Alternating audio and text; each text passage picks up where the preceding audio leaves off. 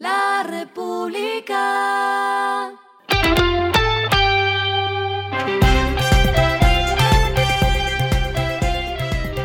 Al final de la jornada, esto es lo que debes saber sobre el comportamiento de los negocios, las finanzas y la economía.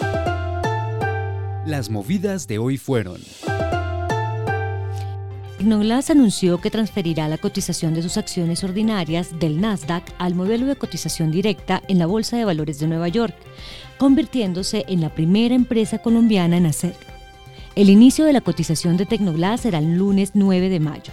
Uno de los requisitos exigidos por la Bolsa de Nueva York es que las compañías enlistadas tengan un valor de mercado superior a los 100 millones de dólares.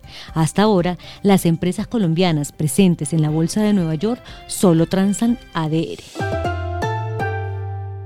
Odinsa logró el cierre financiero del proyecto 4G de Maya Vial en el departamento del Meta tras conseguir 590 mil millones de pesos de financiación mediante las entidades bancarias Financiera de Desarrollo Nacional, Bancolombia y Da Vivienda. En total, el proyecto Maya Vial del Meta comprende una inversión de 1.6 billones de pesos.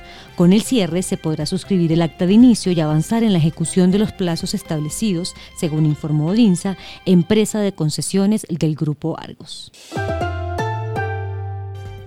Autoélite, importador exclusivo de Porsche para Colombia, presentó el primer deportivo eléctrico de la marca alemana. Se trata de la Porsche Taycan GTS y lo hizo en el Porsche Center de Medellín. Este vehículo ofrece una autonomía superior a los 500 kilómetros empleando una sola carga. Lo que está pasando con su dinero. Aumenta el número de tarjetas de débito activas en el país, según informó la superfinanciera. La cifra pasó de 36,7 millones a 41,1 millones de plásticos entre enero de 2021 y el mismo mes del presente año. Esto representó un aumento de 12,01%. Con el corte al 31 de enero de 2022, el banco con mayor cantidad de tarjetas es Bancolombia con 12,76 millones de plásticos, le sigue Da Vivienda con 8,44 millones de plásticos y el BBVA Colombia con 4,19 millones de tarjetas.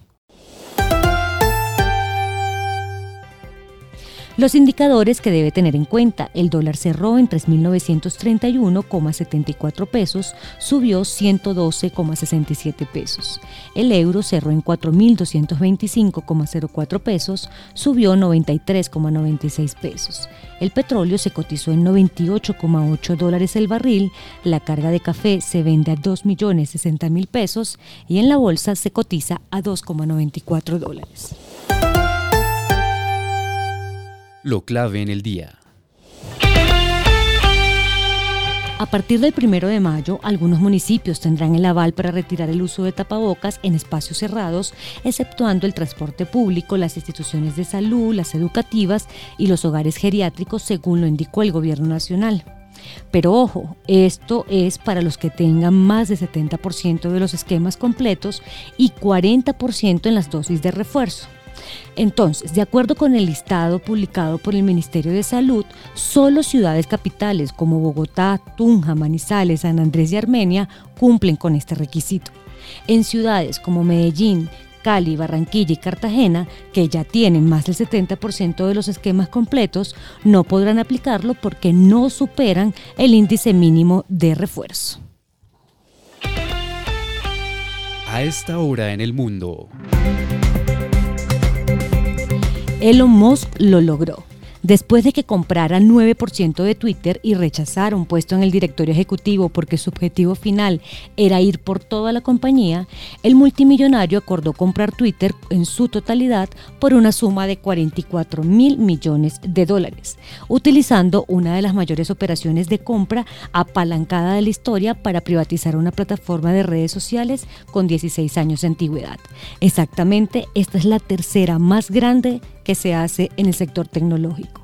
Los inversionistas recibirán 54,20 dólares por cada acción de Twitter que posean, según informó la compañía en un comunicado que entregaron hoy lunes. Este precio es 38% superior al cierre de las acciones del 1 de abril, el último día hábil antes de que Moss revelara su importante participación en esta empresa. Y el respiro económico tiene que ver con este dato. La arrancó la nueva edición de Burger Master con más de 200 establecimientos en 20 ciudades y más de 600 restaurantes participantes. La inspiración será Colombia con un mínimo de dos ingredientes locales en cada plato. La meta es registrar más de 2 millones de hamburguesas vendidas hasta el primero de mayo y superar los 28 mil millones de pesos que se alcanzaron en 2019. Así que la invitación es a comer hamburguesa. La República.